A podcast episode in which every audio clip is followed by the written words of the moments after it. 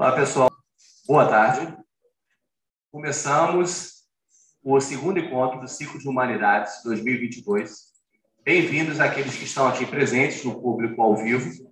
Bem-vindos também a toda a turma que está aqui online.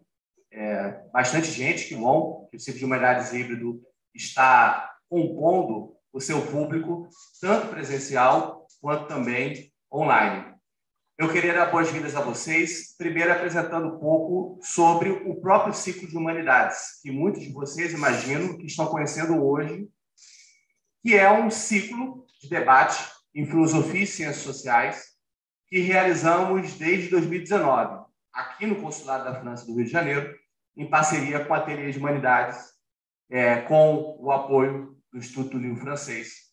Esse ciclo de humanidades já teve 27 encontros já com temas mais diversos, exceto alguns encontros do primeiro ciclo de humanidades, que foi inteiramente físico, temos disponíveis é, grande parte desses encontros online, no YouTube, no canal da Bibliomaison, e convido vocês a conhecerem esse acervo no ciclo de humanidades, é, onde perpassamos por temas mais diversos, sempre com um compromisso fundamental, que é de articular uma reflexão sobre autores, teorias, livros que têm, é, são franceses ou francófonos, né, que falam a língua francesa, com reflexões sobre o tempo presente, articulando, então, um esforço de teoria, de conceito, de pensamento, sempre comprometido por pensar o nosso tempo. Pensar nosso tempo, tanto na dimensão das crises existentes, quanto também do ponto de vista das proposições possíveis para a qual enfrentemos essas crises.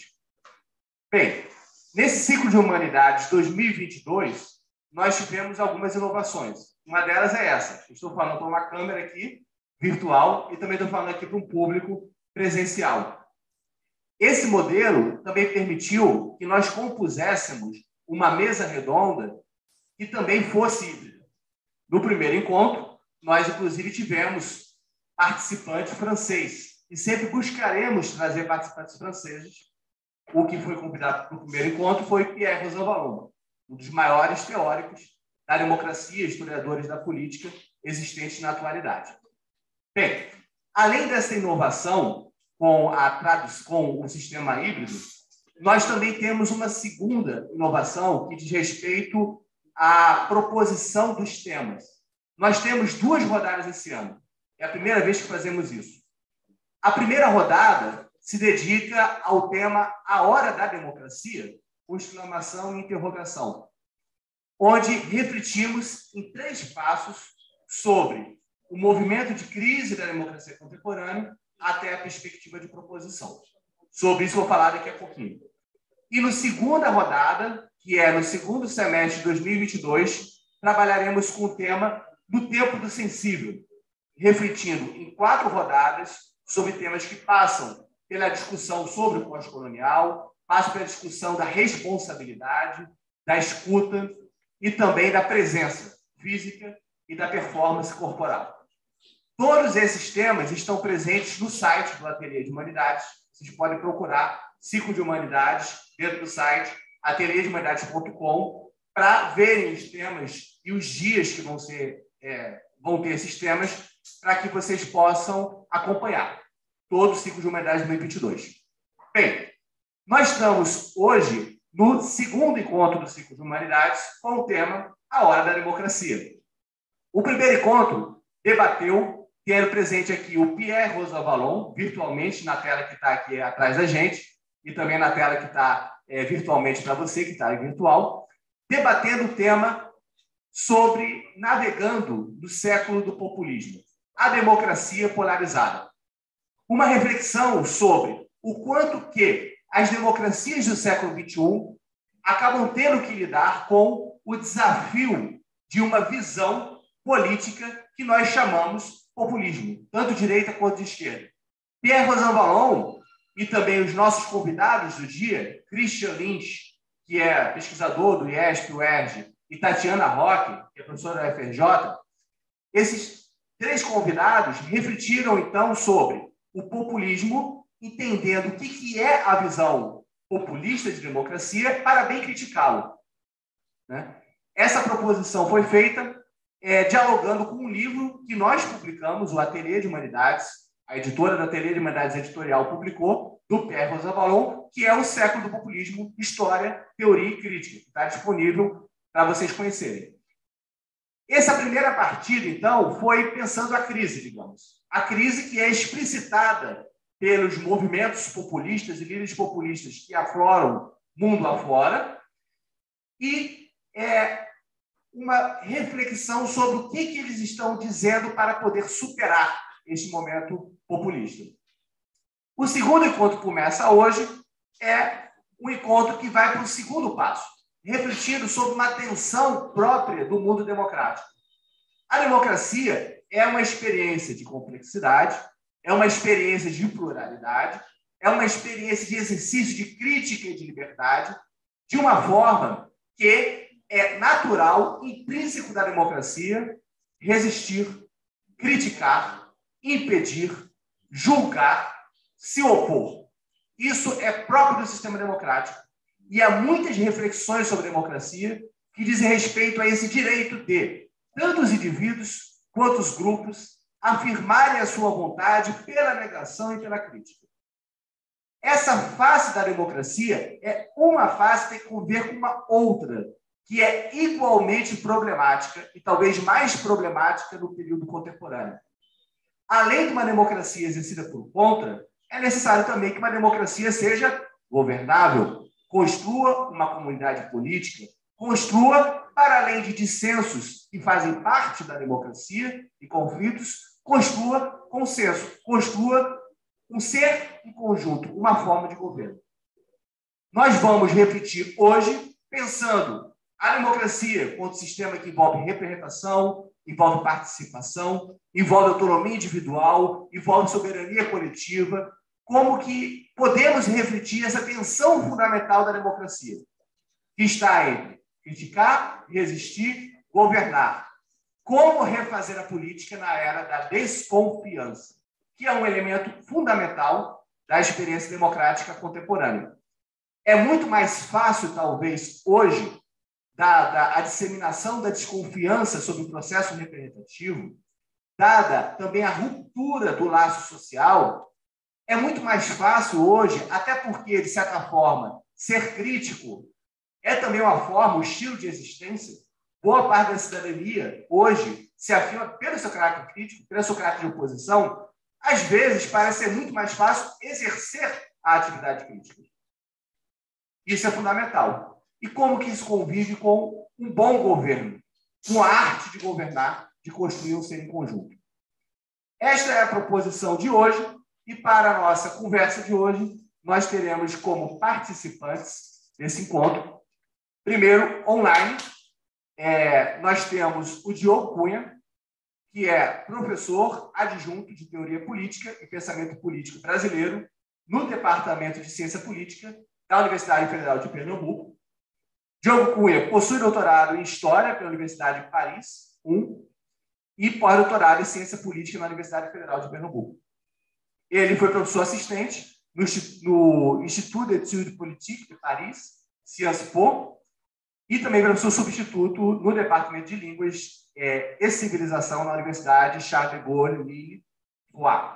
Tá? Ele, além dessa, dessa participação como docente e pesquisador, ele também é tradutor é, no projeto de publicação dos livros do Pierre Rosanvallon, que esteve no primeiro encontro, é, sobre mutações das democracias contemporâneas.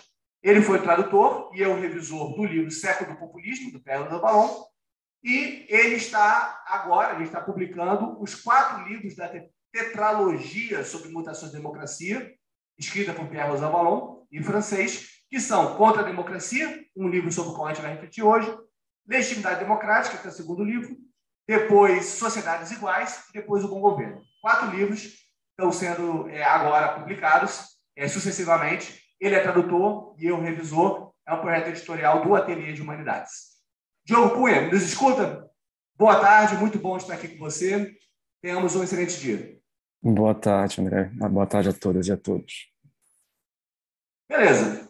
O segundo participante de hoje é o Felipe Maia, que é professor da Universidade Federal de Juiz de Fora, autor do livro A Economia Imaginada do Capitalismo Agrário, Questão Agrária e Modernização no Brasil. Tem diversos artigos é, científicos publicados. Tem atuação na área de teoria social, pensamento social brasileiro e sociologia política. Doutor em sociologia pelo IESC-UERJ e coordena atualmente é, o projeto, é, dois projetos, Crises e Críticas Intelectuais, Teoria e Processos Sociais, pela FAPEMIG, e também Crise e Metamorfose da Sociologia CNPq, um projeto do qual também faço parte, é, que reúne diversas universidades, inclusive o Ateliê de Humanidades. Ele também coordena um grupo de estudos em teoria social. Participa também, Felipe Maia, é, de um grupo de pesquisa que trabalhamos, não somente do Crise e Metamorfose da Sociologia, mas também do Cartografias da Crítica. Tá? Felipe Maia, boa tarde. Muito bom ter você aqui conosco.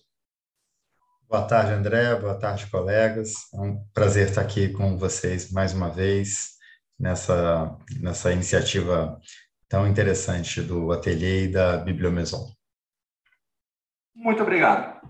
Presencialmente, estamos aqui com a Alessandra Maia, tá? que é formada em Ciências Sociais e professora, muito popular, pelo que vejo, é, de Ciências Sociais da PUC, da Pontifícia Universidade Católica do Rio de Janeiro, e também professora do programa de pós-graduação em Ciências Sociais da Universidade Federal Rural do Rio de Janeiro. Ela tem o livro Teoria da Representação Política, que está até aqui comigo aqui, é, foi, que foi publicado primeiramente em inglês, é, na Alemanha, em 2010, e numa versão atualizada no Brasil, em 2020. A Alessandra ela é, trabalha com é, estágio de, de pesquisa atualmente no, no programa de pós-graduação em Ciências Sociais é, e no programa de pós-graduação em Estudos da Linguagem, não sei se eu falei corretamente, da PUC-Rio, com a tradução da obra do Wittgenstein, né? É, que dispensa apresentações, a tradução do livro Wittgenstein e Justiça sobre o significado de Wittgenstein para o pensamento social e político. Um projeto que está em encerramento, né? já está próximo de ser publicado, que é da autora uma grande pensadora da representação da política, que é a Hannah Pitkin. É, além disso, ela é coordenadora de, da pesquisa Mulheres Eleitas, participa da rede de politólogas e é pesquisadora também do grupo CNPq Big Data e Análise Quantitativa. Trabalha com ciência política, com ênfase em teoria política, linguagens e metodologias, sociologia política e instituições. Bem, eu passo primeiro a palavra para a Alessandra Maia e depois é, vão intervir o Diogo Cunha e o Felipe Maia vai ficar apenas como o debatedor das duas falas principais. Tá bom? Tenhamos um excelente dia. Fiquem à vontade, vocês que estão aqui presentes, de participar é, do nosso debate, da nossa conversa, fazendo perguntas. E quem está virtual também, fique à vontade de fazer perguntas pelo chat. A gente está recolhendo e vamos é, fazer um momento de conversa. Alessandra, por favor, a palavra é sua convite de estar aqui hoje, é, ao Felipe e ao Diogo, para essa conversa que a gente vai ter, a quem nos assiste virtualmente e aos meus alunos e pessoas interessadas no tema que estão aqui hoje, né, partilhando conosco, and the ones that don't speak Portuguese too, é, mas estão fazendo o esforço de acompanhar né, a, a palestra. Bom, a proposta é, é pensar sobre contra-democracia e para isso, como eu acho que um dos diferenciais para quem trabalhou é, e trabalha ou se debruça sobre pensamento e a obra do Rosão Valon, história é relevante. Então, inicialmente aqui no Brasil, eu, quando eu conheci, já tem 10 anos disso, foi na casa de Rui Barbosa, ele vinha ao Rio para lançar o livro, né? Contra a Democracia foi lançado em francês, e aí ele viajou para vários lugares e veio ao Rio. Nessa época, é, aqui no Rio de Janeiro, a gente, para estudar pensamento democrático contemporâneo, é, eu estava terminando, tinha acabado de terminar meu mestrado, e eu tinha feito uma disciplina de é, História das Ideias no antigo IUE, IES, PERD, né, o antigo IUPERD, é, com o professor Marcelo Jasmin, e também é, tinha tido contato com a obra do Rosan Valon através de uma discussão A Democracia ah, e os Três Poderes, do Werneck, do Marcelo Burgos e da Maria Alice Rezende Carvalho, justamente sobre o tema da soberania complexa. E, à época, a minha dissertação de mestrado tinha acabado de ser publicada em inglês, e trata justamente desse livro que é, André mostrou para vocês, mas a proposta é teoria da representação política para além do sufrágio universal. Ah, então, era isso que, ah, à época, eu tinha pesquisado e trabalhando o tema da representação no pensamento do Rosan Ballon, pensando ah, como é que a gente poderia discutir participação no Brasil, para além da eleição, e os formatos participativos que temos aqui no Brasil, e apresentei a ideia a ele. E, ao que ele, na época, me retrucou, Alessandra, esse é o nosso desafio, como tornar os governos democráticos contemporaneamente? Porque a sensação não é essa. E é, quando a gente olha o, mais novo dos livros, que é o livro do Bom Governo, o Bom Governo agora está sendo publicado em inglês, e é, o título em inglês, é, Bom Governo, é, Democracia para além das eleições. Então, eu acho que o tema, né, que, digamos assim, a reflexão é, sobre a democracia contemporânea que o, o Rosan Valon faz na França, ele é, se atualiza e, a, no caso, a América Latina e as experiências participativas no Brasil dialogam com esse tema, mas se apropriam desse tema. Eu acho que esse é um ponto interessante, porque eu acho importante marcar que a minha intervenção aqui hoje não é uma intervenção no sentido de que trabalhamos sobre a obra do Rosano Valon, mas que tipo de questões Rosano Valon nos faz refletir ou para que a teoria que ele propõe, a análise conceitual que ele propõe, pode nos ajudar para discutir representação, democracia, dilemas democráticos, uh, insuficiência da representação, crise da representação, esses termos são termos é, importantes no debate contemporâneo e são termos de disputa, como eu vou comentar com vocês. Né? Eles são termos que são disputados pelos atores políticos. E isso me interessa porque, se vocês olharem a apresentação do Rosão Valon, ou seja, se vocês olharem a fala dele tá, no primeiro encontro, vocês vão poder perceber que ele faz uma diferenciação entre regime e governo. Por isso o nome do, do livro é Bom Governo. E isso interessa especialmente aos alunos nossos de teoria política, porque o que o Rosão Valon na contra-democracia vai usar para a ideia de bom governo? Ele vai ter o parâmetro da Constituição. Ele vai dialogar com o Bernard Manin, tem uma obra também sobre o governo representativo, para quê? Para dizer o seguinte, é, não basta, quando a gente olha para as formas, né, para o regime democrático, o regime democrático, ele prevê dissenso. O regime democrático, na sua tradição clássica, na tradição de inspiração aristotélica, e é importante porque ele vai citar a política de Aristóteles, e não só o capítulo 4, que a gente costuma trabalhar, mas o capítulo 6 também, para falar sobre o quê? Ele vai citar a discussão sobre a degeneração das formas de governo, sobre o fato de que, na medida em que você tem o afastamento do governo do parâmetro constitucional, isso deteriora institucionalmente, isso deteriora as instituições democráticas. Isso é sobremaneira relevante para a gente refletir sobre a questão da crise da representação. Por quê? Porque quando a gente pensa essa longa do re, né, essa, essa, essa democracia em tempo amplo, e como em determinado momento você vai ter a representação, é, que é um expediente moderno e que torna né, possível a representação democrática, o Rosão Valon ele, ele vai à democracia clássica para dizer o seguinte: quando Aristóteles descreve as magistraturas, e magistratura que é, quem fez teoria política comigo sabe, mas nem todo mundo fez, então a, a ideia de magistratura, né, para quem não, não tem tanta intimidade, ela significa não apenas né, o magistrado como um juiz, mas qualquer cargo aonde alguém é sorteado para trabalhar pela cidade. Então, você poderia ser sorteado ou podia ser eleito.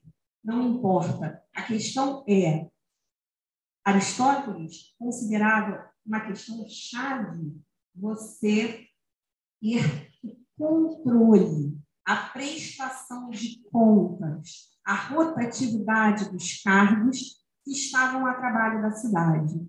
Por essa razão, uma das questões, né, uma das minhas primeiras publicações acadêmicas foi justamente é, o trabalho da representação em Pierre Rosanvallon, porque era um texto refletindo sobre essa que eu acho uma dinâmica interessante, de pensar qual seria o trabalho da representação para constituir uma sociedade democrática. Certamente, os maus governos nos fazem sentir que a representação ela não dá conta de, por exemplo, uh, dar, de, de produzir uma representação que muitas vezes, ao votar, a gente tem expectativas de que essa representação seja substantiva, de que essa representação seja descritiva, e aqui eu estou usando os termos da Hannah Pitkin, ok? Porque ela vai fazer uma discussão com a qual o Rosenbaum vai dialogar, dizendo o seguinte: olha, há um problema. A, a, a representação ela é paradoxal, por quê? Ela pode ensejar, ela pode ensejar uma atuação substantiva, ela pode ensejar uma representação descritiva, ou seja, que, que tivéssemos exatamente metade das representantes mulheres, que tivéssemos metade da nossa representação considerando né, a população com uma clivagem né, que hoje a gente vai precisar de ações afirmativas para poder alcançar, é, considerando né, a dimensão das características da nossa população. Ou uma representação simbólica, de, de, de, com uma ênfase simbólica. Só que o problema é, é justo dessa complexidade, disso que é, ele é, se refere até mesmo como uma micro, um microcosmos de possibilidades, essas possibilidades elas podem ser mediadas no debate público ou elas podem ser suspensas com a negação da política. E, e, esse é um tema interessante, porque o que, que o, o, o, o ele vai argumentar? Você, por um lado, tem a, a, dinâmica de que você desconfia da política, de que você critica, e isso é um fator da, da soberania popular. Se a gente for pensar na, na chave clássica, e eu estou falando do Rousseau, né? é, e ele também está falando dessa preocupação. Ele vai dizer: isso é uma potência isso não é algo negativo. O problema é o fato de que, quando você usa a dinâmica é, da negação da política propriamente, o que, que você vai fazer? Você abre chave para uma representação iliberal, para uma representação que tende ao autoritário, porque ela vai ser uma representação que encarna numa única figura, num representante, que, nas democracias contemporâneas, vai aproximar a figura do presidente da República, como essa figura, e aí é, é, é, é nesse sentido que ele compara Trump, Orbán, ele vai comparar o próprio caso do Bolsonaro, no sentido de que eles assumem, encarnam em si como se a vontade deles fosse o agir da democracia. E isso tem um problema. Qual é o problema? O problema lá pre, é, previsto por Aristóteles. O problema é que isso significa se afastar da Constituição. Isso significa usar o voto numérico para questionar a eleição, que em seu cerne é o expediente, digamos assim, é, mais é, historicamente é, forte do elemento democrático, resultado eleitoral. Né? Então, você começa a questionar a instituição é, eleição, você começa a questionar a instituição escola, você começa a questionar, então não precisa mais de escola, para que escola? Isso é anti-institucional e democrático. Não precisa de eleição, não precisa de escola. Para que saúde, atendimento de saúde para todos? Né? Vamos acabar com o SUS. Então, o que o Rosão Valon argumenta é que o problema de você usar a ideia da representação uh, nesse sentido, no sentido da negação da política, significa que você passa a não valorizar o partido político como um meio de mediação da política, como um meio de construção de uma possibilidade, e, e aí usando os termos do, do Rosão Valon, de dar forma política, de dar forma social ao político, né? de você conseguir fazer com que a política expresse toda a diversidade da sociedade. E isso não significa necessariamente, aliás, isso se afasta bastante da postura amigo-inimigo, a qual ele também critica. Ele vai, isso é interessante, isso tem todo, isso vai virar um texto, né, no, provavelmente, porque eu fiz um rascunho aqui, não estou me prendendo tanto nele, mas é importante, isso, porque é, dentro, quando a gente vai discutir é, populismo, ou mesmo a dimensão é, do popular, né, ser popular não é algo ruim. E isso ele também tenta né, não jogar junto com a água do banho o bebê. A ideia de que a população precisa ter seus interesses ou perceber que seus interesses se constituem na política é algo crucial para você conseguir é, promover a ideia de uma cidade de homens e mulheres livres. Sim, porque a cidade é o ambiente aonde essa dimensão da vigilância, essa dimensão e aí, os termos surveillance, se a gente for pensar, eu gosto mais de pensá-lo como prestação de contas, propriamente dita. Por quê? Porque, ao pensar como prestação de contas, a gente pode, por exemplo, considerar auditorias, a gente pode considerar é, ouvidorias, a gente pode considerar é, ambientes autônomos que acompanhem é, a ação dos governos. Isso é crucial. E você pode começar a gerar representantes e partidos que se identifiquem com a proposta de nós prestamos contas. Nós vamos fazer um censo do IBGE para saber exatamente quantas pessoas morreram, para saber exatamente quantas pessoas passam fome, para saber exatamente qual é a situação da pobreza. Por quê? Porque suspendeu-se uma instituição, né? uma, você é, produzir dados, e isso é importante também para a gente pensar conceitualmente, produzir dados faz parte de não ah, flutuar na mentira, de não flutuar na fake news, de não flutuar na, na, na, dimensão de uma propaganda cínica, que é algo importante também que converge no trabalho da Hannah Pitt e da Hannah Arendt, quando elas estavam pensando, ah, inclusive, o contexto da, da, da Guerra Fria, né, nesse sentido. E, está tranquilo, mas é, e eu queria também chamar a atenção para o fato do seguinte, é, desses superpoderes, porque o Rosão Valon ele vai falar sobre isso, que são os superpoderes atribuídos à presidência da República, uh, e que e isso eu já vinha mencionando que há um caráter de retrocesso nesse processo, por quê? Porque você é, coloca novamente na figura de uma única pessoa uma responsabilidade de um salvador, de um messias, uh, né? uma, uma, uma ação unilateral que não é boa, e se a gente pensa, e aí eu estou falando aqui da filosofia da linguagem, tá? se a gente pensa a filosofia da linguagem ordinária, que é uma discussão que tem sobre Kuhn, Wittgenstein, trabalhando com Austin, é, pensando aqui em Lang e Parrol, ou nos atos de fala, falando em português, né? a ideia da linguagem e de como a linguagem ela é conformada pelos usos dos atos de fala.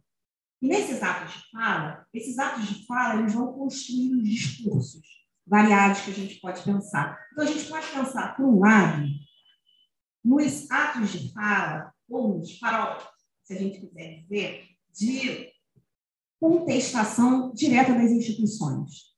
Então, hoje a gente tem uma representação política que, a meu ver, não é democrática nesse sentido, no sentido em que ela gera atos de fala que questionam as instituições, e não são instituições quaisquer, né? são instituições, é o legislativo, é o judiciário, é a escola, é a universidade, é o atendimento de saúde, é a ideia própria da medicina praticada dentro de uma dinâmica ética é, e científica.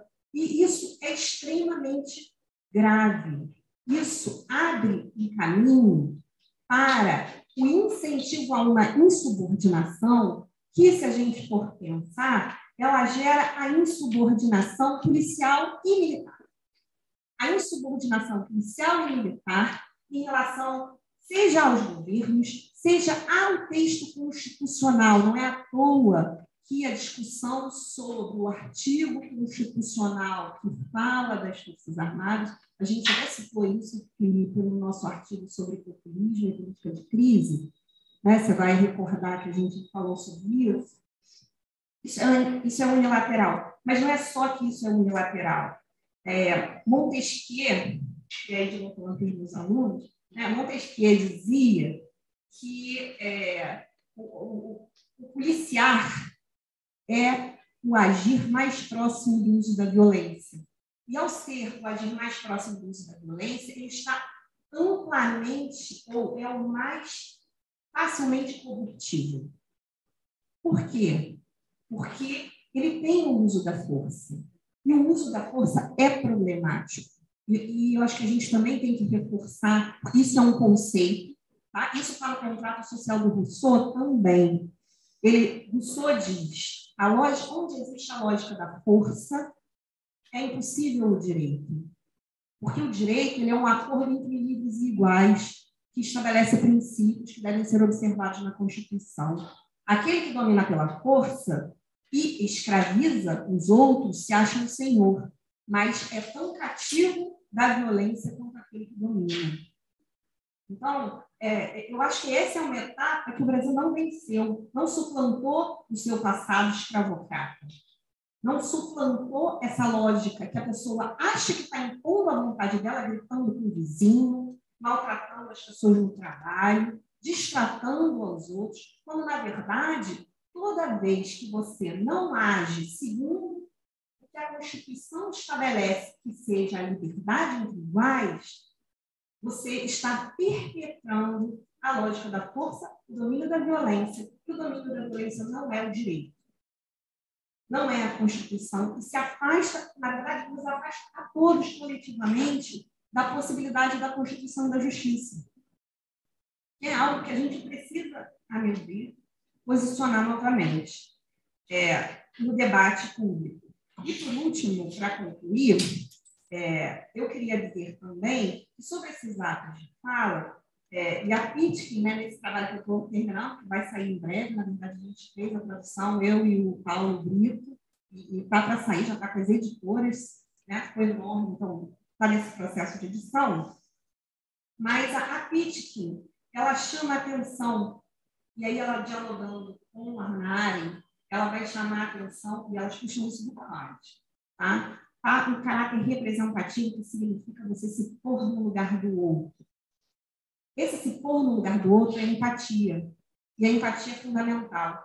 As mulheres não poderiam votar, a escravidão não teria sido proibida por lei, com todos os problemas, se as pessoas que não eram mulheres ou não eram escravas não tivessem apoiado a ideia. Então, a empatia pela democracia e né, pela dignidade do semelhante e do dissemelhante, ela, ela é crucial é, nesse sentido. E as cidades hoje, elas engendram é, esse tipo de prestação de contas. E um exemplo que eu vou dar, numa cidade do Rio de Janeiro, que a gente teve essa semana, eu não sei se vocês conhecem, Deus, né, alunos de direitos humanos conhecem, porque eu até apresentei para eles, é, Existe um aplicativo chamado é, Fogo Cruzado. Nesse aplicativo Fogo Cruzado, né, com o problema foi uma chacina que aconteceu essa semana, aqui no Rio de Janeiro, que, né, onde nem sei qual o número total, quantos mortos foram, é, na Penha, na, na, na, na é, e constatou o seguinte: nesse aplicativo, que ele é independente, ele é autônomo, o que ele faz? Ele registra os tiroteios. Então, ele registrou 39 chacinas em um ano com o governo, com o atual governador tomou posse, né, o Castro, e 178 pessoas mortas nessas ações.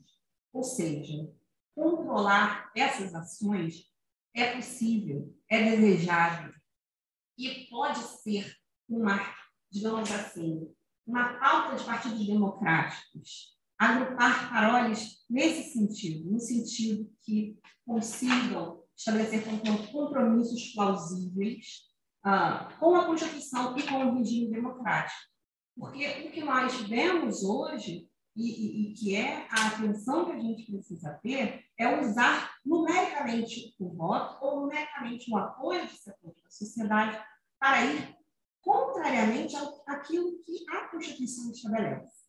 Então, acho que é isso que eu tinha que dizer. Tinha mais coisas para falar, talvez, mas não quero me estender.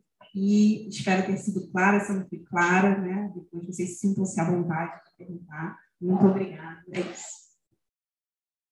Muito obrigado, Alessandra. Tá,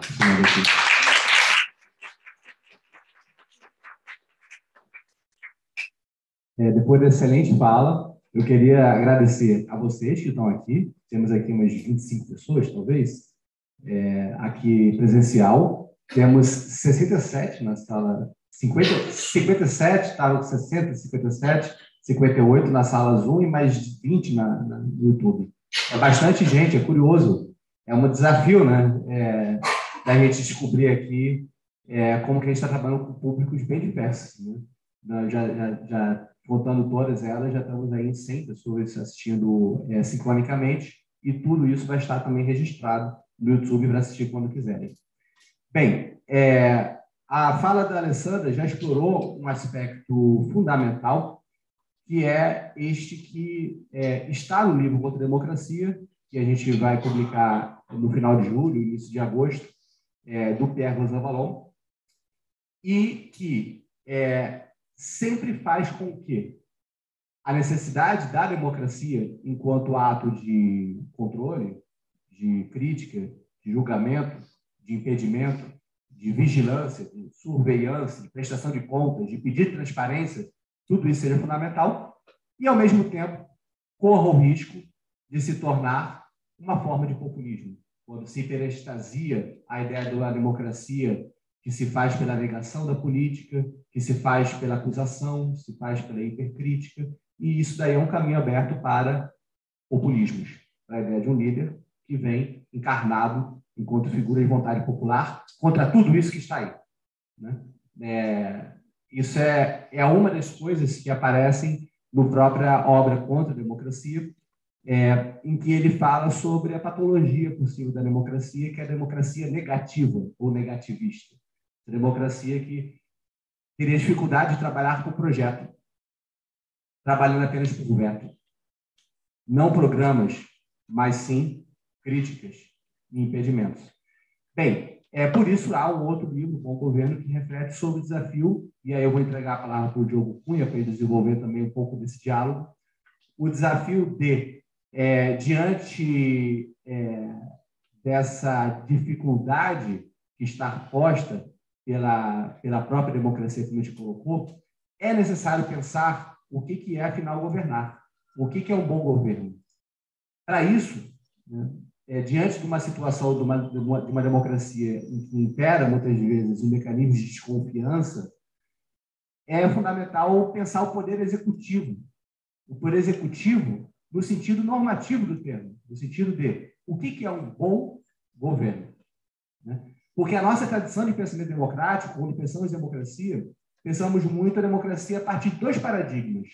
O judiciário, democracia como constituição e como regime é, em que há é, direitos e há agentes do direito na sua aplicação e, na sua, e no, no juízo, ou então democracia a partir do esquema deliberativo, do, do, do legislativo, democracia como espaço de debate, né? O espaço da deliberação, do pluralismo.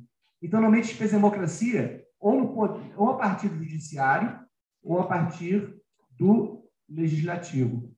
E pensa pouco a democracia enquanto sendo a necessidade de ação executiva de governar.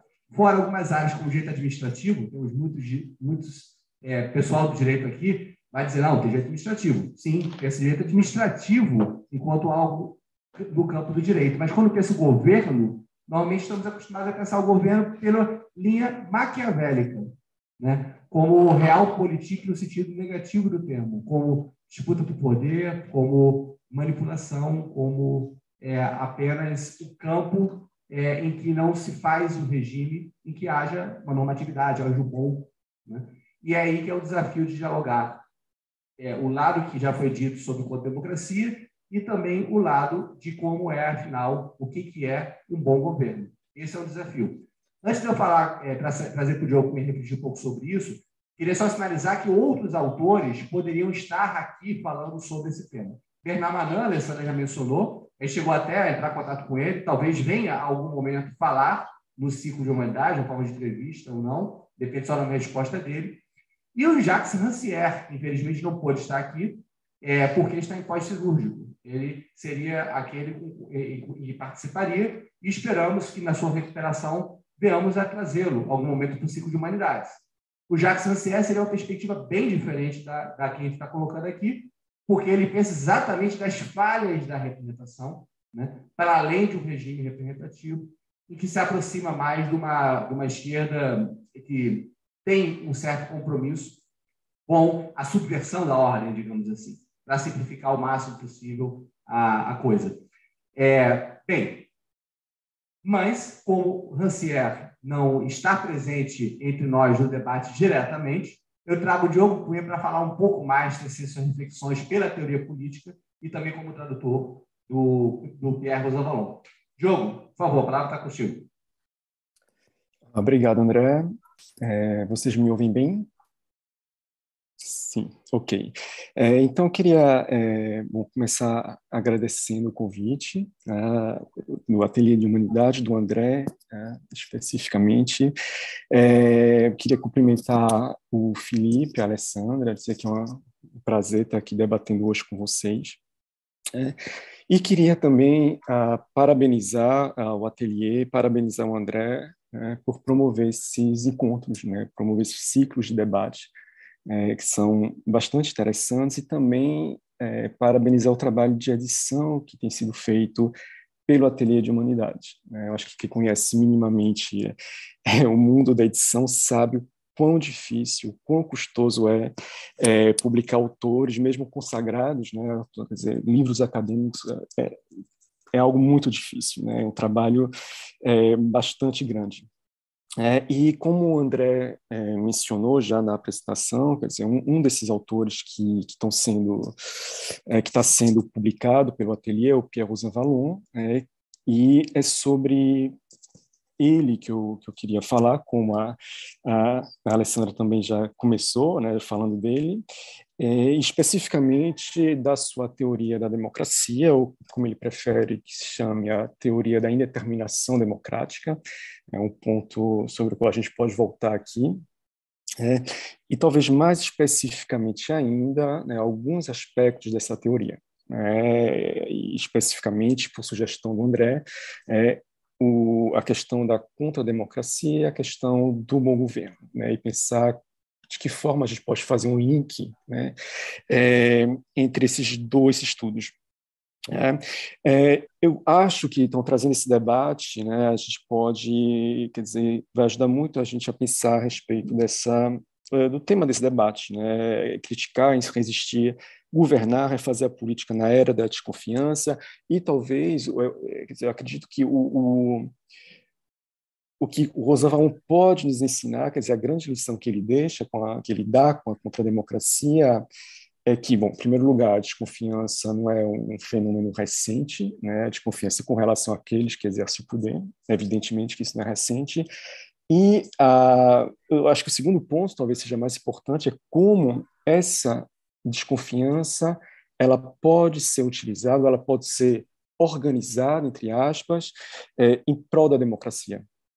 Ah, é, bom, Queria começar, então, brevemente, a, quer dizer, fazer uma, uma, contextualização muito breve dessa, dessa teoria, do que a gente chama de uma teoria da democracia, porque é, são, são, são são vários volumes de obras, na verdade, né? que são um trabalho que o Roosevelt começa nos anos 90 né? e termina agora, que nem terminou, quer dizer, alguém continua, é, continua produzindo. Né? Para quem não conhece tão bem, né? o, o Roosevelt tem uma trajetória interessante, porque ele começa a vamos dizer assim, a, a, carreira dele como intelectual orgânico da CFDT. Né?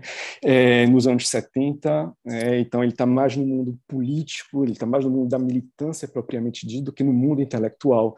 É, e, embora mais no mundo da política e mais no mundo da militância, ele nunca deixou de pensar a política, pensar o político. Né?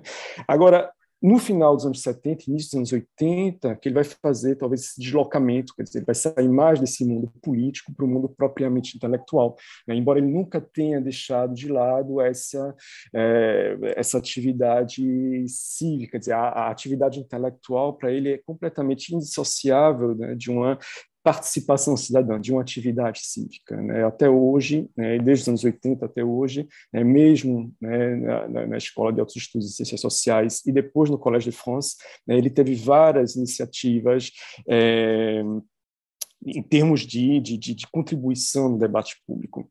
É, então, a partir daí, ele escreve sobre vários temas, liberalismo, é, livros importantes sobre o liberalismo, é, a, sobre o estado do bem-estar, estado do bem-estar social, perdão, é, sobre o Estado, a história do Estado na França. Né.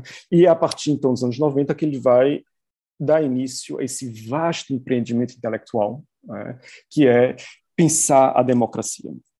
É, o que é curioso é que, no momento mesmo em que né, se vivia uma espécie de euforia com a democracia, né, uma euforia em torno do fim da história, ele, por sua vez, né, ele chamava atenção para um dado curioso. Né, ele dizia, olha, quer dizer, no momento em que é, a, a, democracia ela começa a reinar de uma forma absoluta, né, é o mesmo momento em que a, a gente percebe uma crítica cada vez maior das pessoas, dos cidadãos com relação a esse regime, uma desconfiança crescente.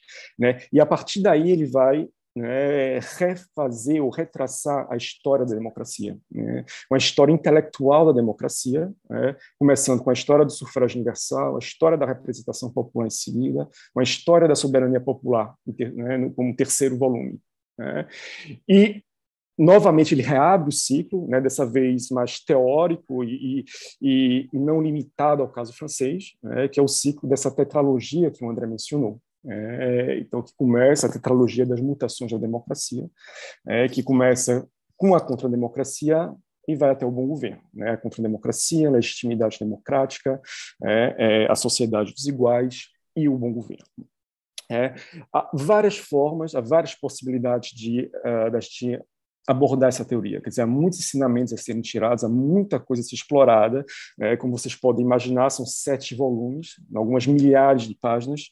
É, se a gente conta o século do populismo, que formalmente não está na, na, na, trilogia, né? mas ainda assim o século do populismo se inscreve completamente na reflexão, né? a gente tem aí oito volumes de obra. É, é, então, há várias possibilidades delas, delas serem abordadas, e uma delas, uma, uma dessas uma dessas possibilidades então, é focar é, nessa ideia contrademocrática, né, fazer um link no final né, com o bom governo, né, que é um, algo possível de ser feito, né, e finalmente trazer essa reflexão para pensar talvez o Brasil contemporâneo, ou ao menos o Brasil pós-2013. Né? Então, muita coisa já foi adiantada, é, quer dizer, muitos pontos importantes é, do, do, do, do, trabalho do Rosa Valon foram, foram né, já, já, já já estavam na apresentação da Alessandra, vou retomar talvez é, alguns outros focando especificamente nessa ideia é, da contrademocracia. Né? Em primeiro lugar, o que, quer dizer, o que é a contrademocracia? Né? Quer dizer, a, a contrademocracia é todo um conjunto de práticas é, é, que os cidadãos, os cidadãos perdão, desenvolveram é, ao longo da história da democracia. É, práticas essas que ele vai dividir em três modalidades. É, quer dizer, o que ele está propondo, na verdade, é uma grande sistematização das formas de participação, que não é a, a, a participação é, eleitoral representativa. É, elas podem ser então divididas em três modalidades, quer dizer, como, né, e, e, aí ele justamente ele retraça historicamente essas modalidades, é, ou seja, como ao longo da, da, da, né, da história, né, pelo menos desde a Revolução Francesa, né, os cidadãos eles buscaram né, de alguma forma vigiar o poder. É, uma segunda modalidade né, são as formas de impedimento, né, como, né, mais uma vez, as pessoas né, se organizaram para impedir que o poder fizesse algo, criando, então, a soberania negativa, né, e, finalmente, as formas de julgamento. Né. Então, são essas três modalidades contrademocráticas que ele vai sistematizar para fazer uma reflexão sobre a democracia no presente. É, talvez um ponto que seja importante lembrar é, acabei passando por cima disso, eu vou abrir um parênteses aqui, é que para o Rosan Valon, né, acho que a gente pode considerar o Rosan Valon, na verdade, um teórico da, da, da, da complicação da democracia, né, um, um, teórico da complexificação democrática, talvez seja a melhor, a melhor definição para ele. Quer dizer, ele vai justamente destrinchar essas várias dimensões da democracia. Né, que dimensões são essas? É, é, você tem a dimensão mais óbvia do regime político, né? Mas ele vai dizer: olha, a democracia não é só um regime político. Né? A democracia é também uma forma de atividade cidadã. Né? É, a democracia é também uma forma de sociedade.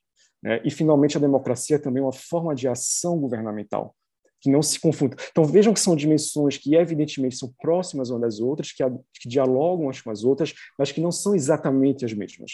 Né? Uma coisa é uma atividade cidadã, né? Outra coisa é um regime político, outra coisa é uma forma de sociedade, outra coisa é uma ação política democrática. Ele, ele abre o bom governo dizendo isso. A gente vive, é, quer dizer, uma frase impactante, é, onde ele diz: olha, a gente vive numa democracia, mas a gente não é governado democraticamente.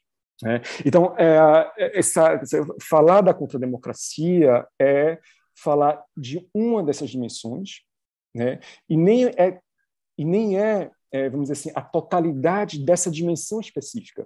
Por quê? Porque a atividade cidadã ela vai se desdobrar né, em duas outras, né, é, vamos dizer assim, duas outras subdimensões. Quer dizer, você vai ter a participação eleitoral, né, que é a mais óbvia, a mais evidente, né, é, regular, né, e é, essas outras formas né, e aí eu volto para o ponto que eu parei antes de abrir o parênteses, né, quer dizer, é, e essas outras formas que são muito mais permanentes, que são muito mais difusas, né, que são muito mais difíceis de serem aprendidas, de serem pensadas e de serem sistematizadas. Né? Então, a, a, a contra-democracia não é como a gente pode pensar, como o título indica, algo que é contrário à democracia. Né? Pelo contrário, é esse, esse, esse segundo pilar da participação, né? esse segundo pilar da atividade cidadã, né? que é absolutamente fundamental, tanto quanto a eleição. Né? Então, são essas duas dimensões. Então, a gente tem três modalidades, né? três formas de contrademocráticas que se desenvolveram, então, historicamente. Né? Algumas delas precedem, inclusive, a Revolução Francesa, né? quer dizer, é, e aí ele chama atenção, dizer, isso é um ponto interessante, que muitas vezes a gente estabelece uma ruptura, né? quando a gente pensa em, em termos de democracia, a gente pensa numa ruptura entre democracia moderna e a democracia antiga, a gente coloca essa ruptura é, a gente situa essa ruptura no final do século XVIII, em geral, né, o momento de nascimento de uma democracia moderna, mas o estudo das práticas contrademocráticas elas vão mostrar que, na verdade, você tem muitas, é, muitas formas de continuidade entre essa democracia moderna representativa né, e formas de, de, de, participação e de atividade cidadã que precede essa revolução é, democrática do século XVIII. Né? Ou seja, quando ele vai falar de impedimento, por exemplo, ele resgata né, como se dava isso lá nas comunas italianas da Idade Média. Né, como as pessoas se organizavam naquela época para justamente formar coalizões de impedimento né, com relação ao poder local. É, quando ele vai falar do julgamento, né, ele faz um retorno lá na Grécia Antiga. Então, de uma certa forma, ajuda a gente a talvez é, pensar em termos de continuidade né, é, entre, essa, entre essas formas de democracia que a gente tem o hábito de colocar como é, muito distintas, né, muito, é, vamos dizer assim, muito separadas uma da outra. Né?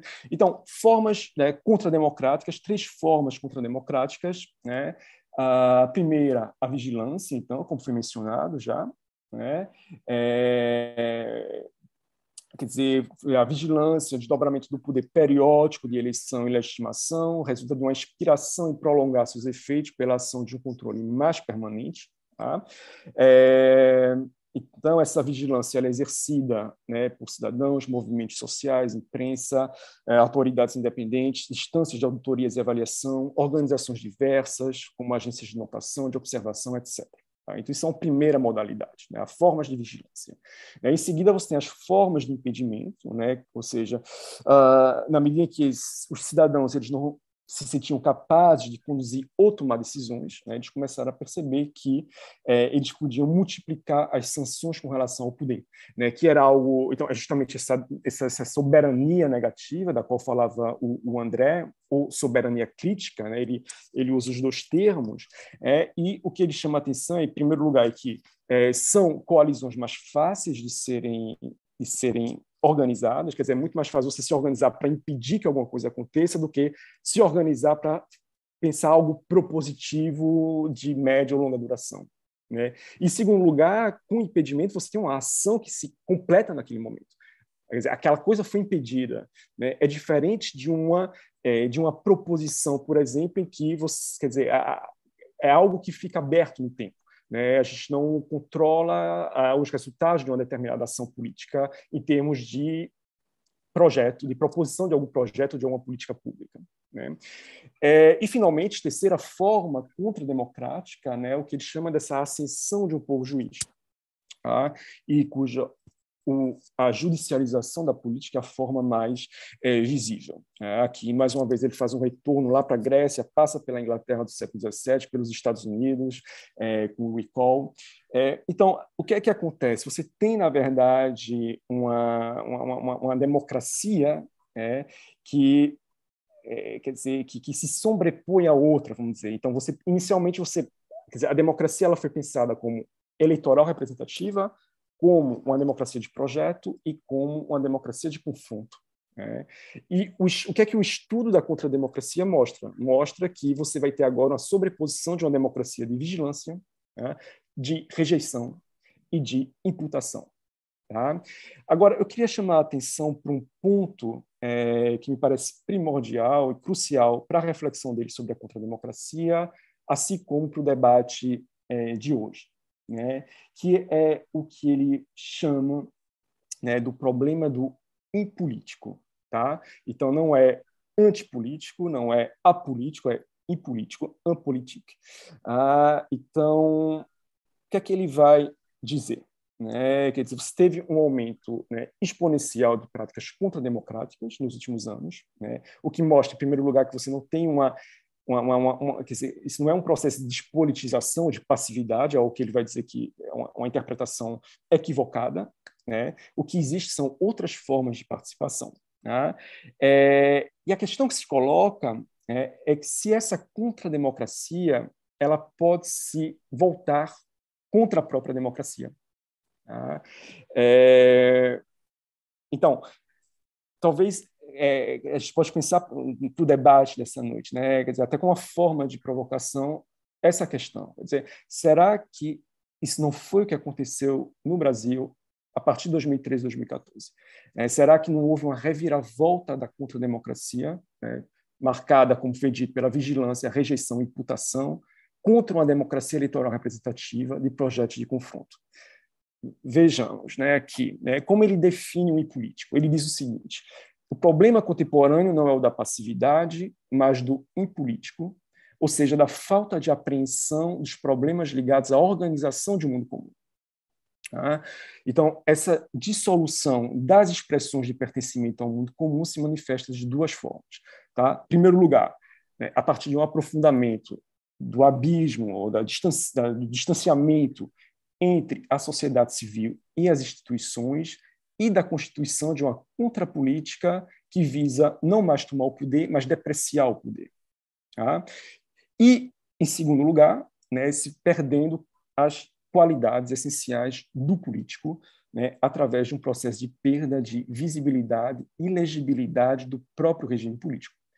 Ah, então, isso dá uma dimensão da complexidade da democracia, né, que está intrinsecamente ligada à ideia desse regime como sendo fundamentalmente indeterminado, né, que é um ponto fundamental para se compreender toda a teoria dele, na verdade. Tá? Então, é, vejam, eu, eu, acho que é, houve é, no Brasil, a gente pode pensar, né, que eu deixo a questão aberta, quer dizer, será que não houve um processo, quer dizer, não houve uma perversão da contrademocracia que levou a gente do impolítico, repito, entendido como a falta de apreensão dos problemas ligados à organização de um mundo comum, à antipolítica, né, cujo resultado mais dramático foi a eleição do Bolsonaro.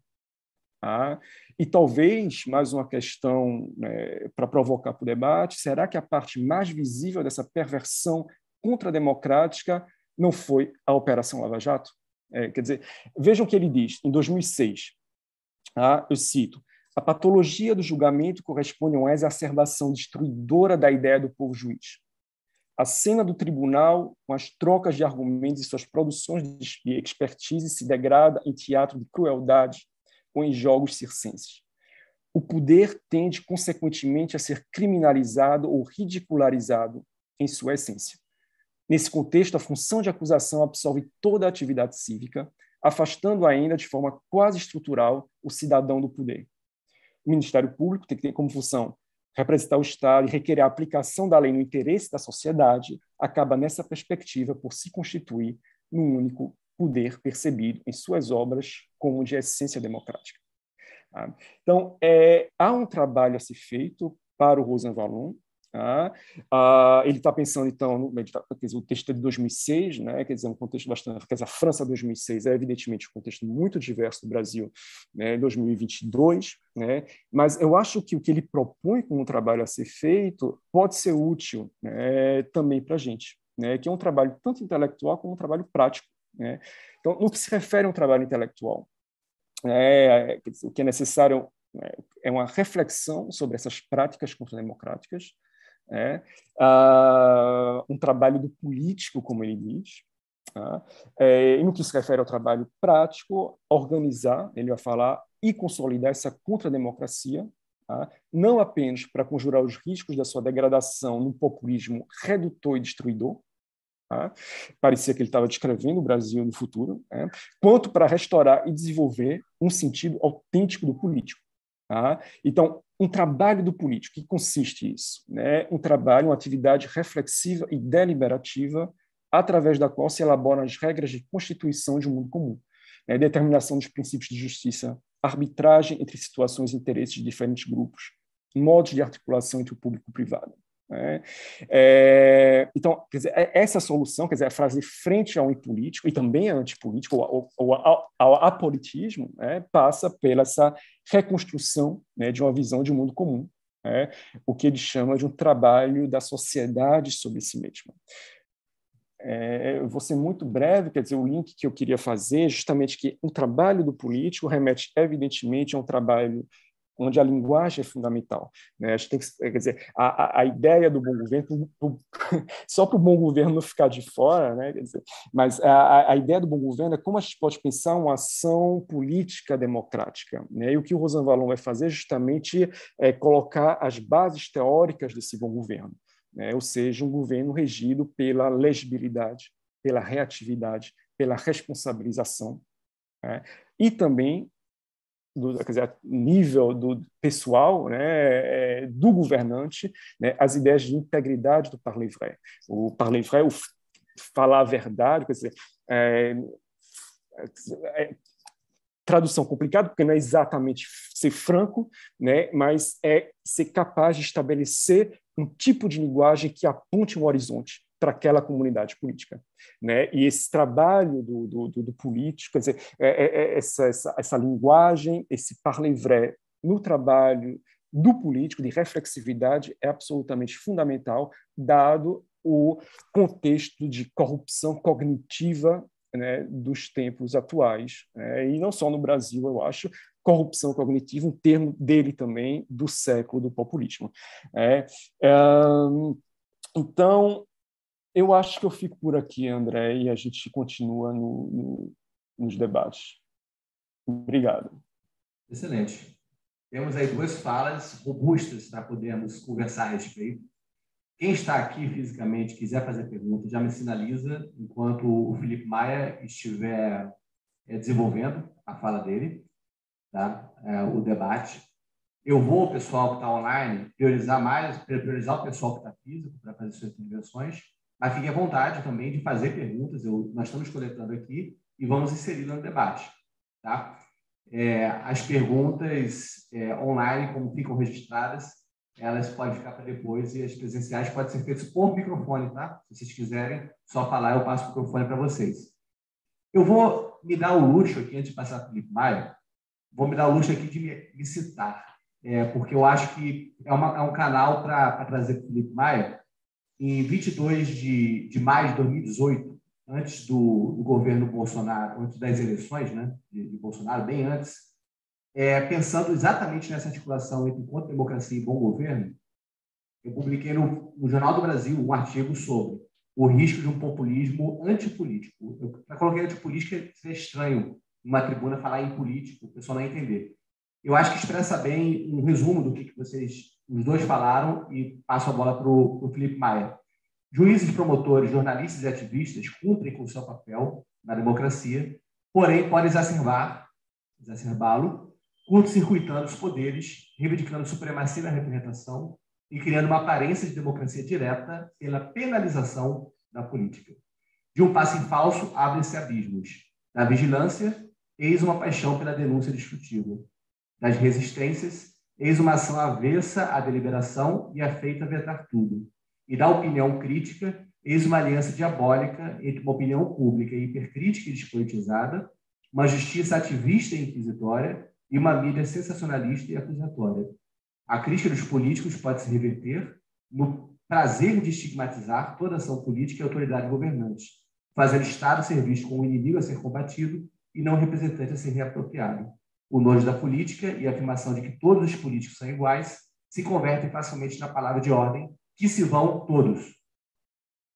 Arrisca-se a oscilar impotentemente, assim, entre a indignação resignada e o apelo a uma intervenção messiânico, antissistêmica ou militar. Tá? É, Felipe Maia, está contigo. Olá, boa tarde, boa noite a todos e a todas. É, é, um, é um prazer, mas é também um desafio enorme poder reagir às duas intervenções do, do Diogo e da, e da Alessandra como disse o André, é, duas intervenções muito robustas e que nos colocam é, nos colocam bem diante diante do, do problema. Né? É, o difícil é, é, a gente elaborar isso de uma forma que seja elegante e sintética para poder favorecer o debate. Mas eu, eu fiquei pensando que eles, é, talvez sem, sem combinar, né, pelo que eu sei, sem, sem combinar, mas é, como ambos trabalham muito bem com o Rosan Vallon e, e, pensam com, com, com o Rosan Vallon, que é um, um intelectual, um autor que operou bem ah, com as aporias da democracia, né?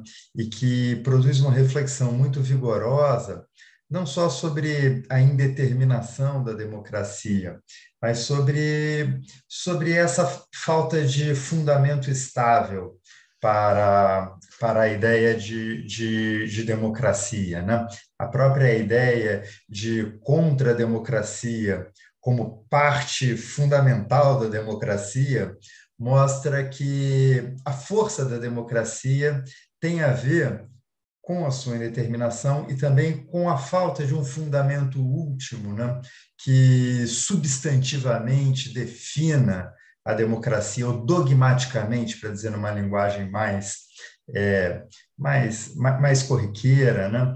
Ah, o que é o que é a democracia, né? Ah, vejam, a democracia ela não pode se definir apenas como uma regra de maioria, não é isso? Vai se referir como parte de uma soberania complexa, né? ou seja, que divide é, a, as formas de representação da soberania para além da regra da maioria eleitoral. Né? E é nesse jogo entre forças distintas né, que a democracia consegue é, ou pode conseguir uh, seguir adiante. E, e, a Alessandra trouxe na intervenção dela uma menção ao, ao, ao velho Aristóteles, né? nos lembrando o seu velho argumento sobre a deterioração das, da, das instituições né? e a deterioração dos regimes de governo. E ela apresenta o, o, o seu ponto, ah, caracterizando muito bem a natureza do desafio que se coloca para as nossas instituições. É? Ou seja, há um movimento político que se infiltra nas instituições e se mobiliza para ah, solapar as instituições. Né? Então, a, a tentativa de produzir pela via da ação política, a deterioração das instituições né, e do regime, de certo modo, é como se mobilizasse o governo contra o regime. Não é? Daí o seu sentido é, provocador em relação à Constituição, que é o símbolo né, do, do, do, do, pacto político que leva ao regime. Né? E a Alessandra é, a, apresenta de um modo muito feliz a, a, a, a insubordinação policial, que não é fato fortuito, não é? Ou seja, isso tem, tem, tem, tem uma história, né? como um sinal muito evidente dessa, dessa deterioração né? ah, da, da, das instituições do, do, da democracia, né? do regime e, e, e, e, do governo. Né? Já o Diogo, ele, ele, ele nos lembra, ah, ah, citando Rosan Vallon, né, que muitas vezes nós vivemos em regimes democráticos, mas não somos governados democraticamente. É? E ele, é, dessa, dessa proposição, ele, ele revela que a deterioração do regime e do governo pode não ter a ver apenas com a mobilização das instituições do governo contra a, o regime, mas também com a deterioração das instituições da contrademocracia, ou seja, da deterioração das instituições que não são aquelas que foram produzidas pelo regime eleitoral majoritário. Né? Então, quando ele aponta a, a ideia de uma perversão da contrademocracia, de certo modo, a gente fecha um quadro tenebroso, é? em que as instituições produzidas pelo regime eleitoral democrático e as instituições que poderiam contrabalançar o regime eleitoral democrático estão sujeitas a forças de deterioração é, importantes, poderosas. Elas não são as mesmas, mas elas podem se encontrar, não é isso? Que é o caso talvez seja o que produziu é, e o que produz a crise brasileira nesse, nesse, nesse momento. É? O caminho do, do, do, do vamos dando, dando nome aos bois, né? do bolsonarismo, o caminho ah, de uma representação que sai das urnas, não é?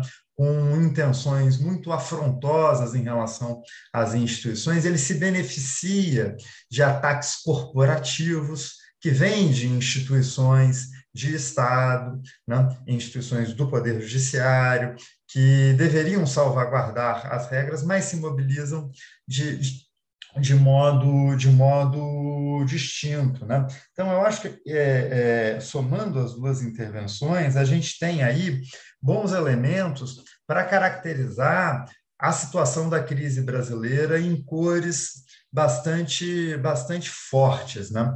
A pergunta que eu faço, é, e bom, a teoria democrática, o Rosan Valon, um dos melhores autores para pensá-la, né?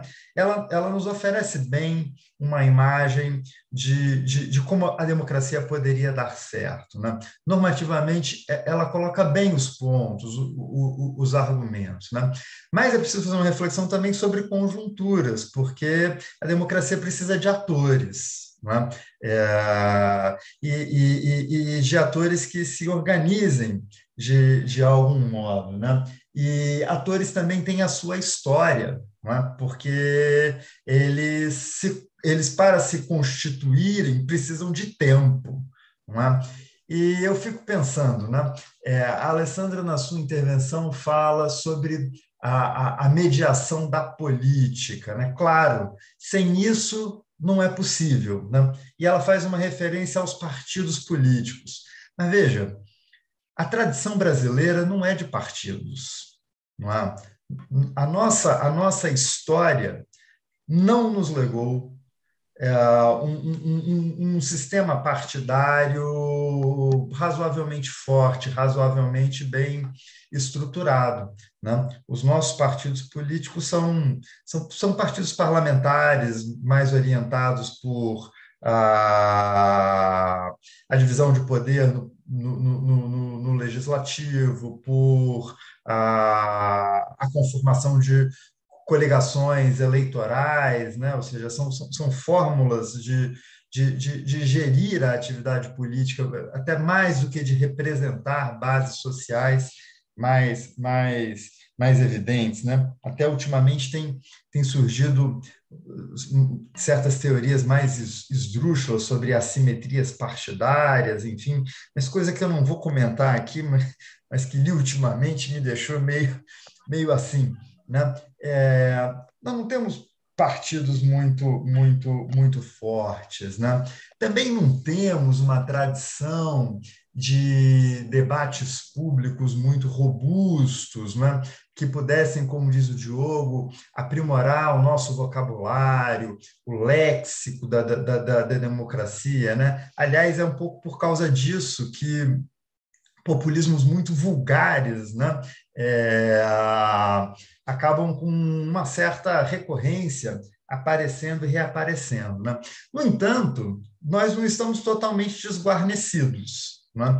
E queria então perguntar a vocês como é que vocês veem né, essas, essas escoras que, de algum modo, ah, vêm atuando ou podem atuar. Né? Eu diria que cada um, a seu modo, vem atuando no Brasil para produzir um certo colchão que até agora tem oferecido alguma resistência a, a, ao avanço dessa deterioração, mas que ainda não sabemos se será capaz de revertê-la. Né? Eu penso, por exemplo, nas, nos nossos órgãos de imprensa, não é isso?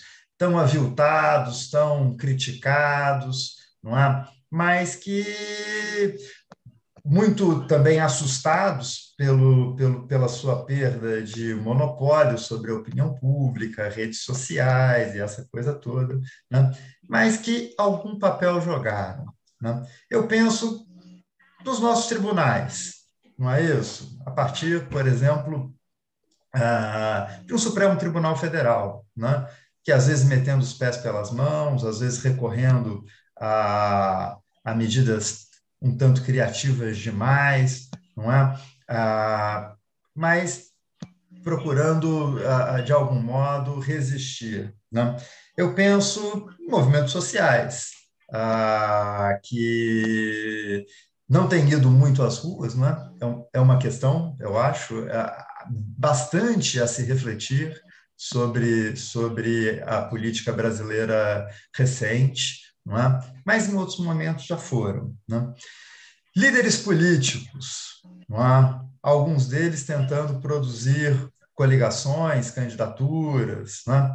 intelectuais, não sei, mas ah, seria possível?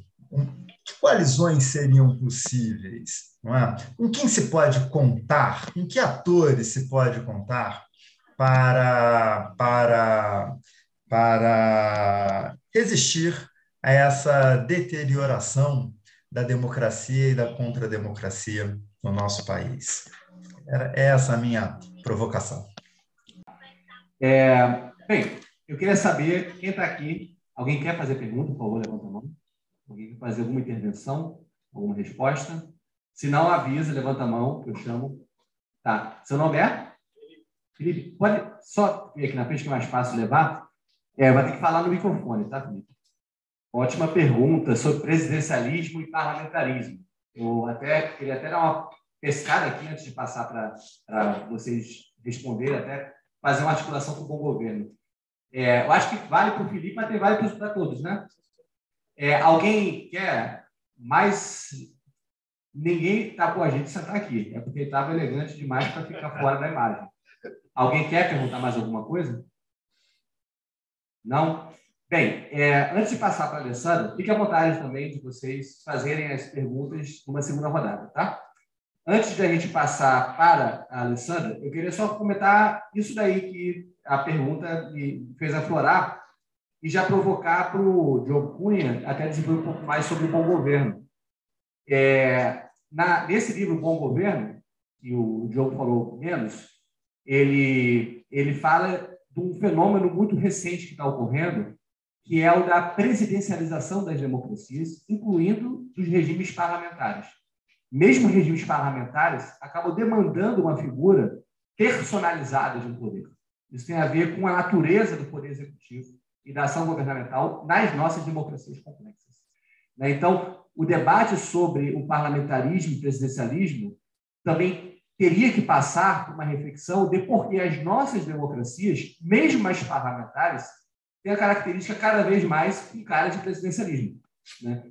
É, mas a pergunta continua válida no sentido de separação, é, mesmo que se reconheça parlamentarismo é muito diferente do que a gente imagina, é, a separação entre o chefe do executivo e o chefe do governo é um, elemento central, é, acredito, de se refletir sobre é, a partir do, dos problemas que nós, nós temos.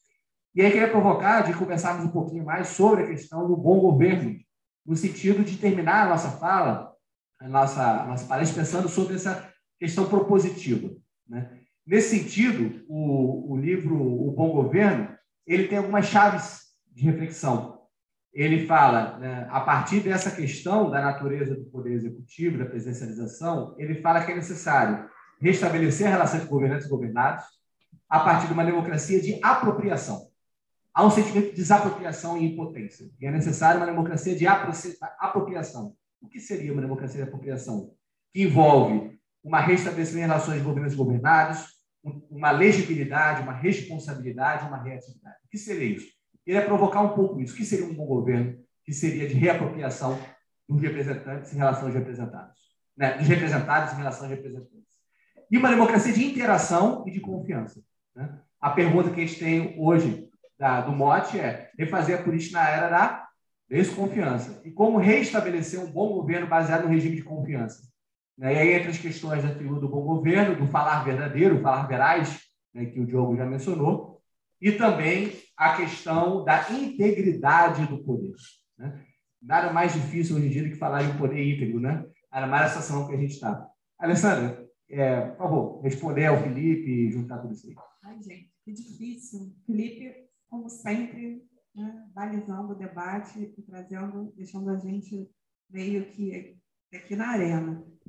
É, bom, a primeira questão que Felipe suscitou, Felipe, uma das coisas que eu me lembro, não sei se vocês lembram, de escutar é, bem jovem ainda, e não sei se talvez os jovens digam é, que isso ainda acontece, era ouvir o seguinte, né, e, e nesses termos, abre aspas, eu não sou um homem de partido, fecha aspas.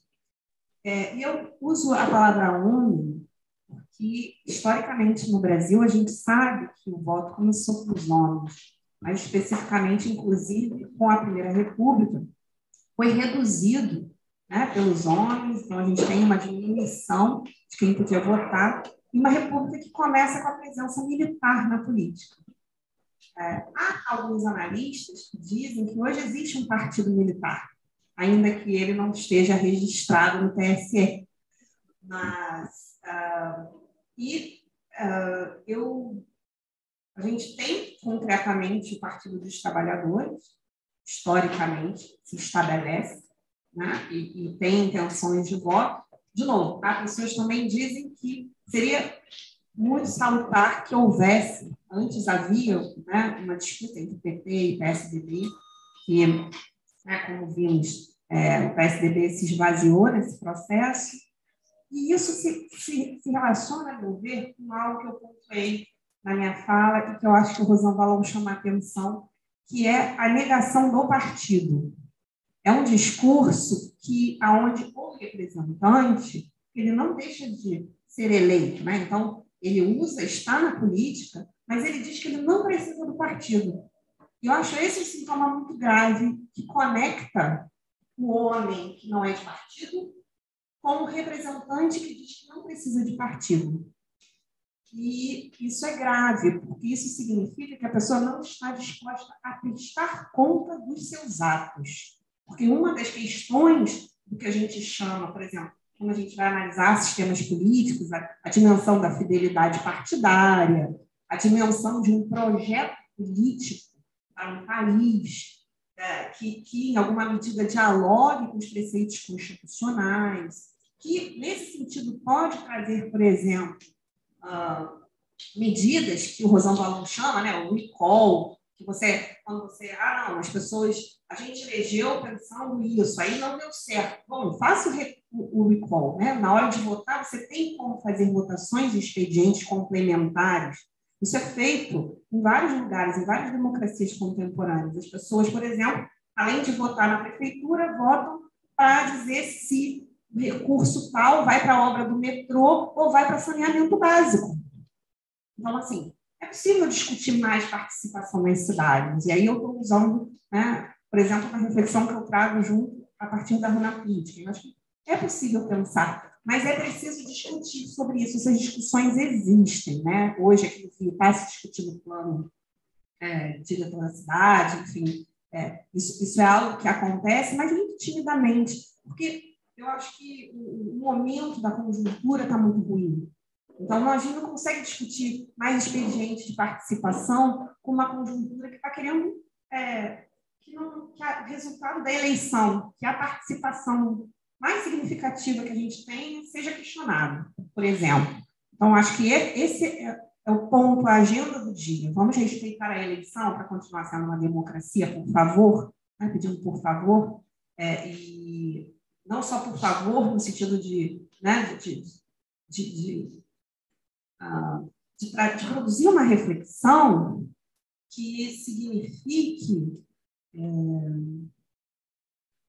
que o, re, o resultado é, dos anseios da população possa se externar. Por que eu digo isso? Porque as, as eleições, por exemplo, aqui no Brasil, a direta já, ela marcou muito, né? Então, a, houve aqui a pergunta do Felipe falando sobre o parlamentarismo, né, Felipe? É, eu, eu, eu, não vejo espaço, assim, historicamente já se tentou votar, e não acho que, que, que se fosse votado hoje, acho dificilmente, com um plebiscito, por exemplo, a população é, é, concordaria, e para mim isso tem uma razão histórica mesmo, as pessoas não podiam votar aqui. Historicamente, a gente nunca pôde votar. De 88 para cá, que a gente rotiniza a eleição. Até 88, sempre houve problemas com eleições. E uma das coisas que fez com que isso mudasse foi a urna eletrônica, inclusive, que criou mais rotina. Né? É, porque no passado tinha que fazer a eleição dentro da igreja para não quebrarem na urna. Então, assim, é isso, né? é o que temos. Então, a gente precisa lidar, aristotelicamente, precisamos lidar com o que temos, né? com, com as nossas, né? com o que temos disponível. Mas acho que é isso. Vou passar aqui a palavra né, para vocês, por favor. Alguém quer fazer mais alguma pergunta antes de passar para o Diogo? Não? É, online, até onde eu sei, não tem pergunta, né? É, então, Diogo, por favor.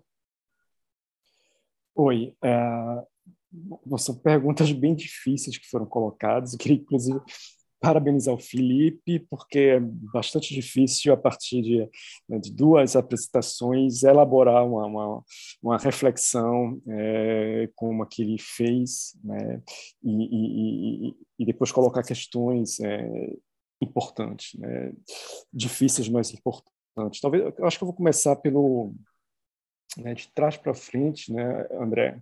Então começa com o André, né, que mencionou a, a o Bom Governo, né, que é o livro que eu acabei falando menos, né, e uh, de fato, efetivamente, né, o que antes de propor o que seria um bom governo democrático, Valon ele faz toda uma análise desse processo né, que ele chama da presidencialização das democracias, né, onde ele mostra como historicamente né, se saiu né, do, do final do século XVIII, do século XIX, onde né, o importante era a impessoalidade, né, a impessoalidade da lei, representante da vontade geral, né, é, ou seja, por meio da lei, né, há uma descrença muito grande né, no, no, executivo e no judiciário naquele momento, né, e como ao longo da história, né, ao longo da história, enfim, século XIX, século XX, com alguns eventos ah, muito importantes, como a Grande Guerra, quer dizer, cada vez mais o, o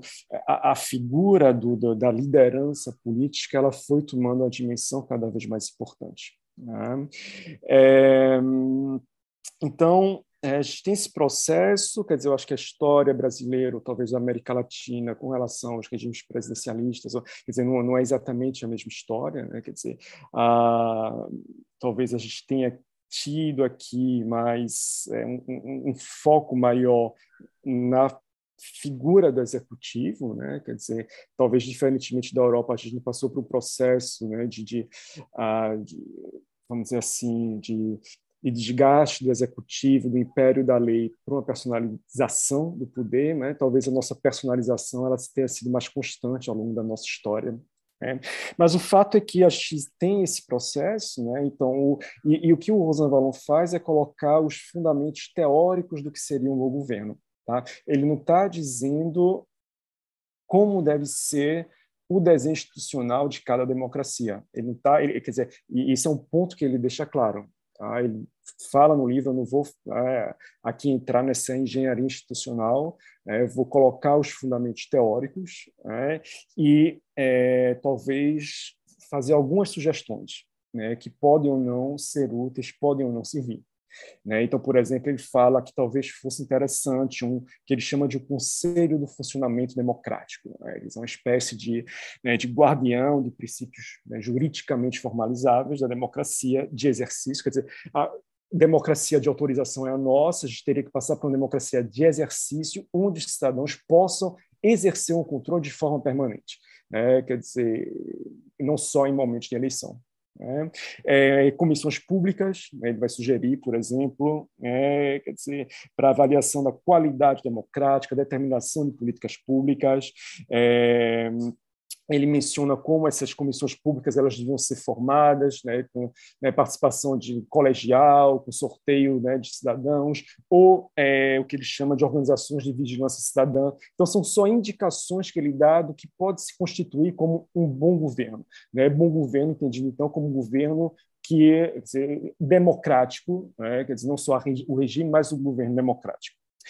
É, pois bem, então, é, essa é, é, é, uma, é, uma, é uma questão, né? a gente tem esse processo de presidencialização, inclusive, como o André falou, então, nos regimes parlamentares, a gente o, o Roosevelt mostra como isso se dá né? também no parlamentarismo, né?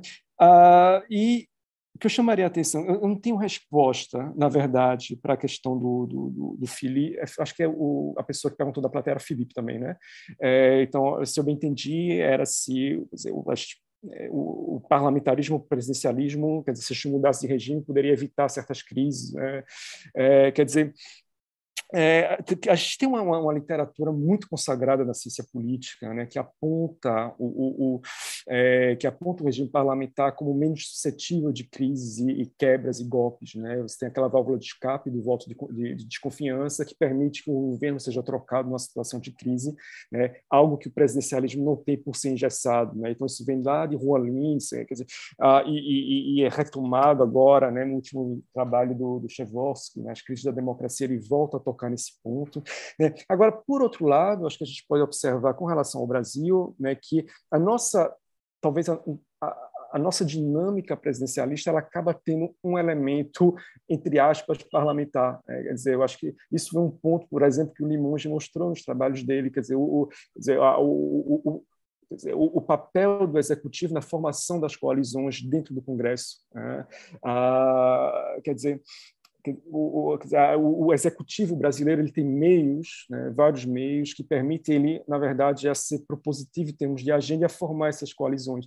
Né? Então, é, bom, tudo isso para dizer que eu, eu, eu não sei se um regime parlamentarista no Brasil ele evitaria certos tipos de crises, deteriorações ou ataques. Eu, eu, eu não tenho a resposta, não sei se o colega meu tem.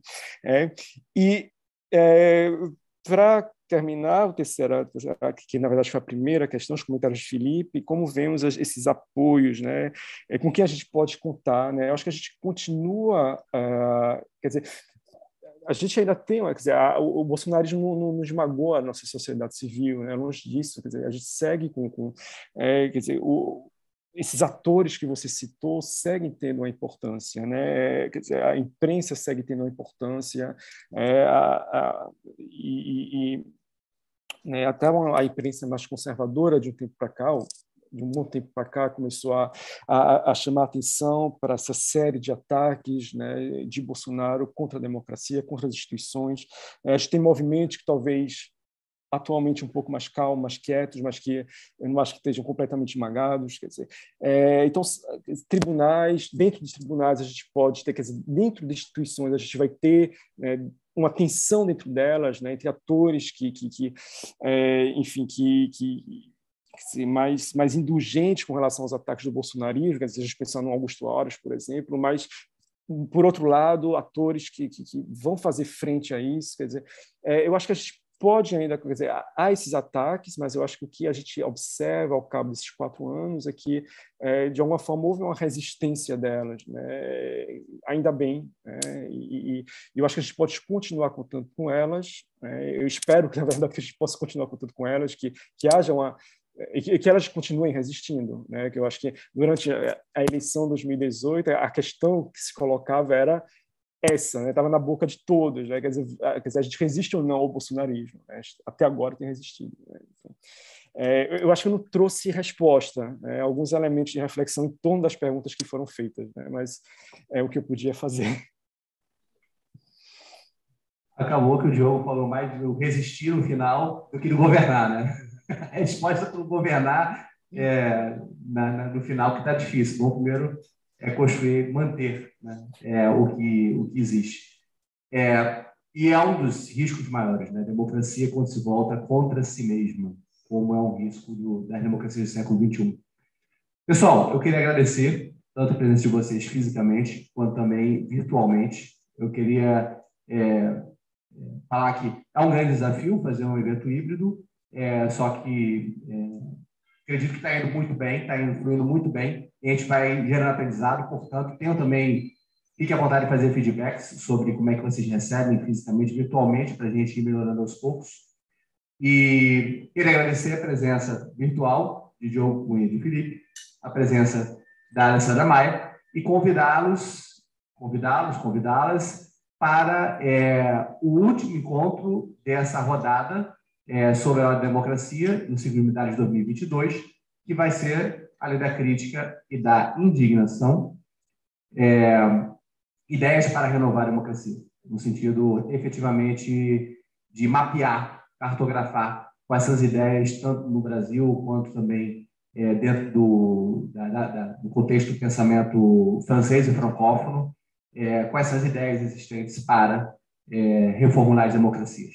Tá? Eles estão convidados para a última quinta-feira do próximo mês, do mês de junho. Ok? Assim terminamos a nossa rodada. Passo a palavra final, então, para é, só considerações finais. É, eu vou fazer primeiro considerações finais para quem está lá no virtual e depois a Alessandra Maia fala considerações finais no, no, aqui presencial. Felipe, muito obrigado, Felipe. André, eu é que agradeço, agradeço o, o, o Diogo, a Alessandra, é, pela, pela, pela tentativa de dialogar, e acho que, enfim, a, nós estamos.